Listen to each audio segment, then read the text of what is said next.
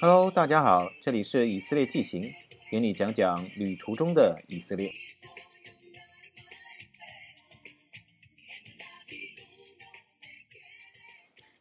大家好，今天是以色列纪行的第十一集。今天我要讲的呢是关于，呃，在以色列的一个神秘的宗教巴哈伊的故事。以及是在海法度过的安息日的一些经历。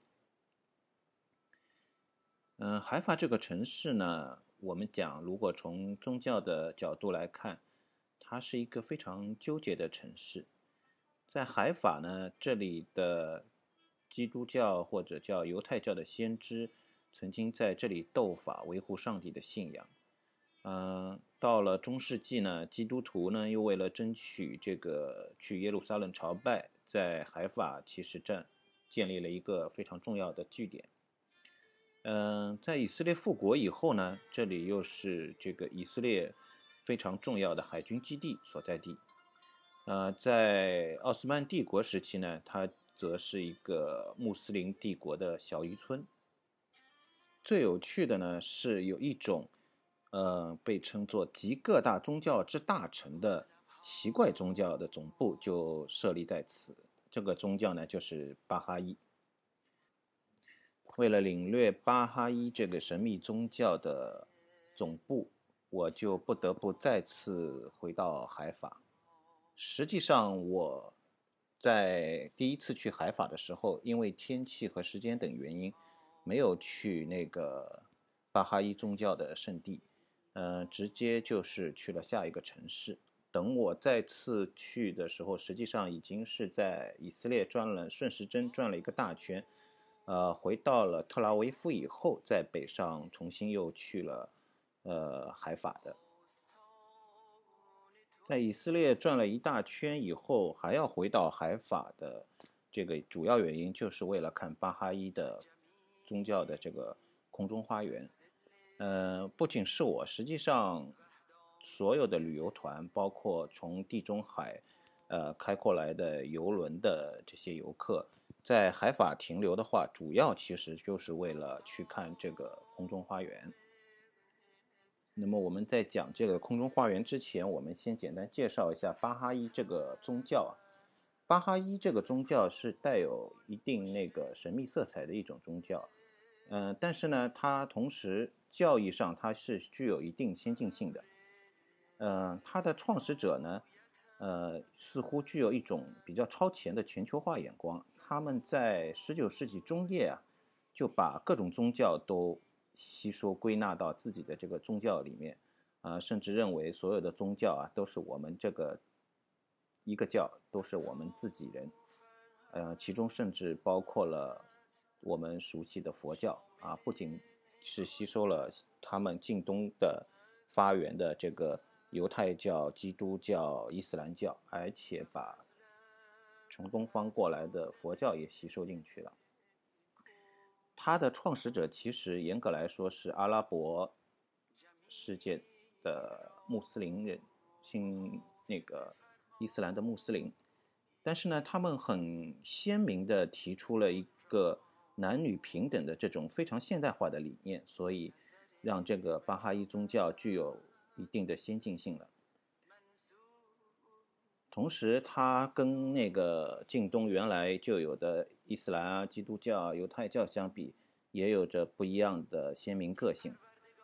嗯，它曾经呢是把总部设立在海法，也就是他们自己宗教就是巴哈伊教，把它叫做。呃，巴哈伊世界中心，呃，现在对游客来讲更熟悉的名字就是这个空中花园了。不过，我们在这里要值得一提的就是，这个巴哈伊宗教现在在呃以色列并没有被政府认可。呃，更有趣的是，它诞生之初，也就是十九世纪中叶，它其实是在奥斯曼土耳其帝国这个嗯伊斯兰教的环境当中。出现的，呃，它同样也是没有，当时它同样也是没有被，呃，波斯或者奥斯曼帝国这样的伊斯兰教当局认可。现在全世界散落在全世界各地，大概有上百万的呃巴哈伊的宗教信徒都会来这个以色列的这个空中花园来朝拜。但是呢，呃，滑稽的是，在以色列国土内是其实是没有任一个那个巴哈伊宗教的信徒的。虽然这个宗教不被以色列政府认可，但是，呃，以色列政府有一点比较好的就是对这两个这个宗教的在海法的空中花园和阿卡城的另外一处它的重要的一个圣殿，嗯，保护的都非常好，同时它也是。被联合国教科文组织认定为世界文化遗产了，已经。然后，更加有趣的是，政府不认可这种宗教，但是以色列政府每天几乎都会安排呃超过一百个人去维护这座那个巴哈伊宗教的遗址。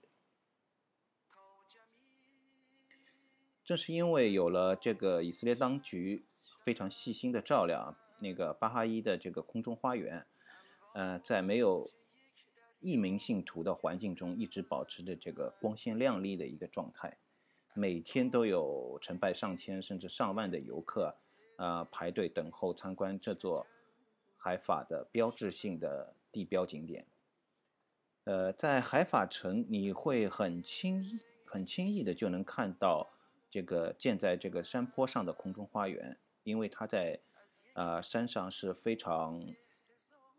特别独特的，呃，一眼就能看到。从那个港口的平地往那个卡梅尔山上望，很容易就能辨认出它。因为空中花园是建在这个卡梅尔山上的，所以你要参观它，就不得不爬上这个卡梅尔山。它的游览的入口其实是开在这个呃整个空中花园的顶部的。呃，这也就意味着，如果你要前往空中花园游览呢，你。不得不一边俯瞰这个海法的海景，一边爬上这个卡梅尔山的山顶。在安静的卡梅尔山山顶呢，其实你上去以后就会发现，早已经有一众游客在那里排队等待参观这座那个宗教杰作建筑了。嗯，排队的人中，除了跟随。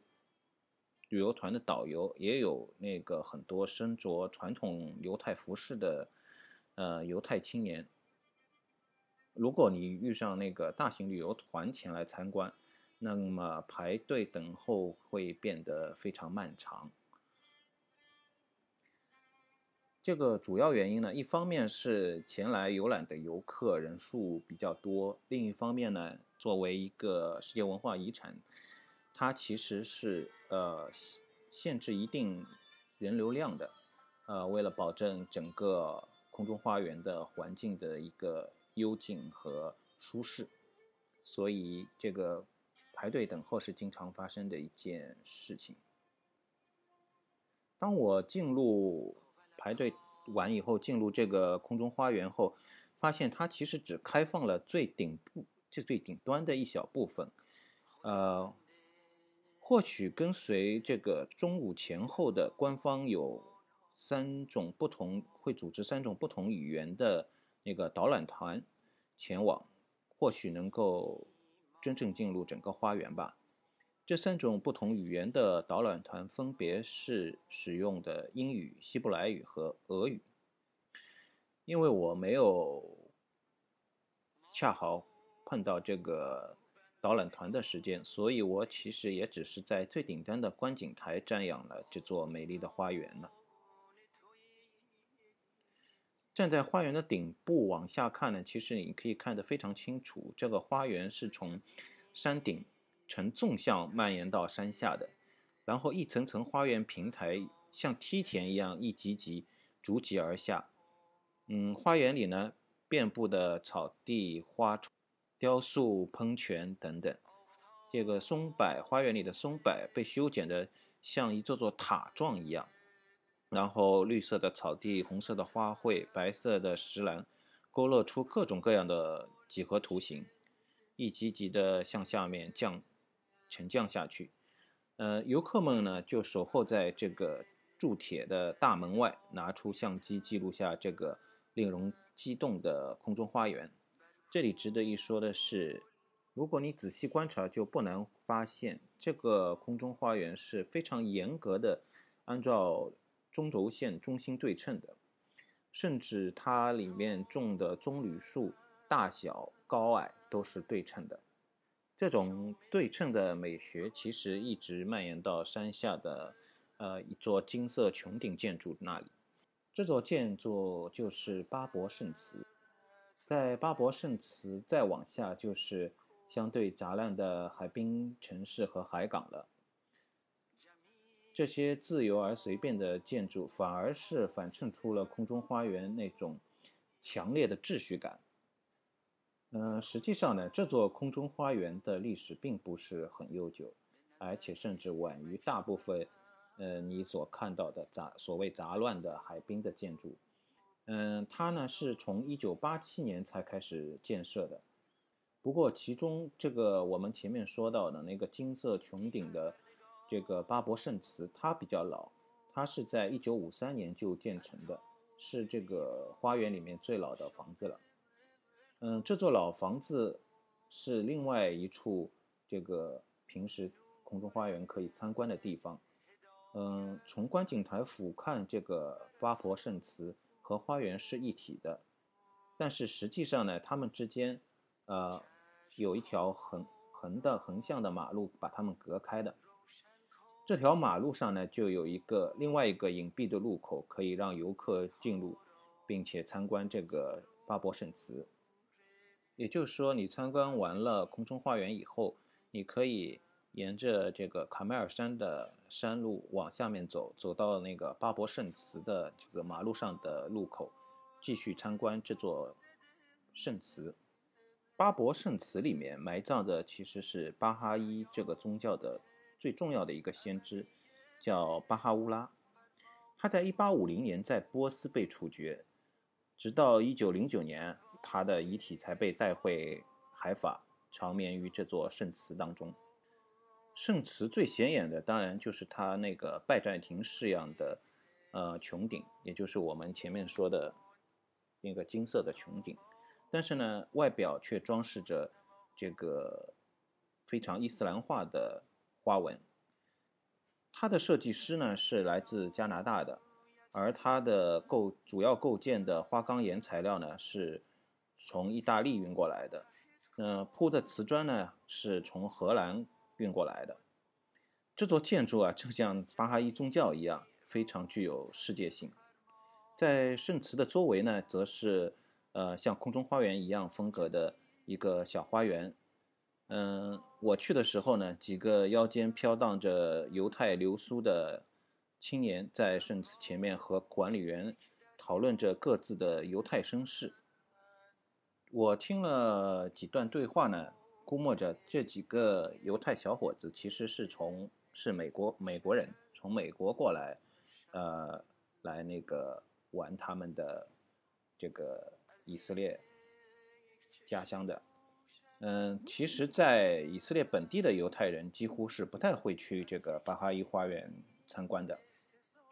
在除了他们这几个犹太青年以外呢，有几个穿着凉鞋的背包客坐在林荫道的台阶上休息，边上呢都是几何图形的草坪、花床，一条条小路被林荫覆盖着。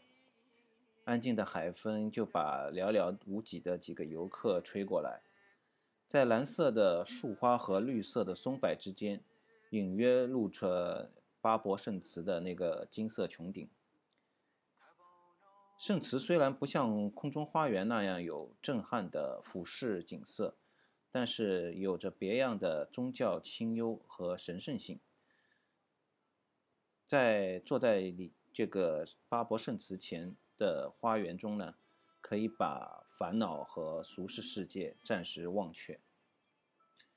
别过圣祠，我顺着山势往那个海法的海滨走去，途中穿过一座座小洋房组成的德国侨民区。它们中间呢，有一座文化中心很有意思，它的外墙上面竖着呃十字架、六角星和新月的标志。我们都知道，这个三个标志分别代表了，呃，三种不同的宗教。原来这里是所谓的阿拉伯犹太文化中心，它所宣扬的就是这个三教平等自由的思想。这个恐怕也是海法的特色之一，因为海法是在整个以色列来说都是那个宗教信仰方面最自由、最平等的一个城市之一。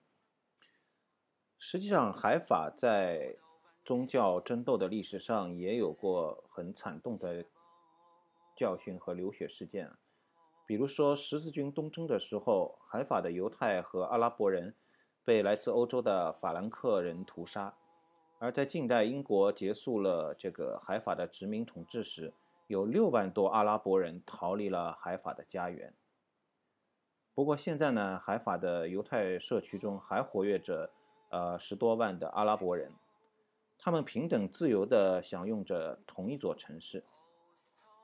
到目前为止啊，海法恐怕是犹太教和阿拉伯人相处最为融洽的城市之一。海法的大学也是以色列大学中阿拉伯学生的比例最高的高等学府。这主要是得益于英国殖民统治时期遗存的一些习惯和。呃，宗教多元性、包容性的一种呃生活态度吧。海法也是安息日的时候最好亲近的一座以色列城市之一，因为在安息日的时候，这里的公交还会继续通行，就连地铁也是照常开放的。呃，连接起海滨和卡梅尔山、卡梅尔山上的卡梅尔中心。而在城市中心的多个地方的餐厅、商店，在安息日也是照常营业的。在海法周边的阿卡和纳萨勒两个阿拉伯或者基督教占据的、占主体的城市，同样也是安息日或安息的城市。他们之间的公共交通往来也不会因为安息日而中断。所以在三教相融的海法度过安息日是一个非常好的选择。在海法自由的空气里，你能见证宗教之间平等友好的气氛。换一个角度看，这或许是以色列和巴勒斯坦之间存在着和平共处可能的一个证明吧。今天的分享就到这里了，下一次我们接着讲以色列纪行。将会带来一个阿卡古城，也是一个世界文化遗产。好了，拜拜，希望你喜欢。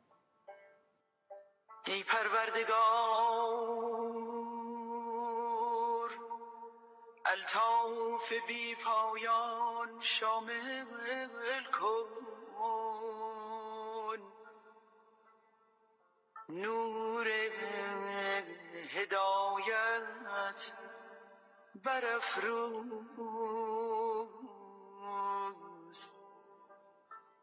چشم ها را روشن کن. دلها را سرور ابدی بخش. نفوس را روح تازه و حیات ابدی احسان فرما. ابواب عرفان بگشا نور ایمان تابان نما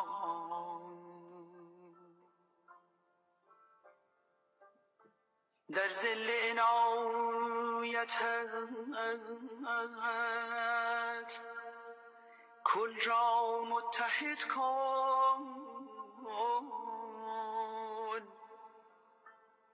و جمیع را متفق فرما.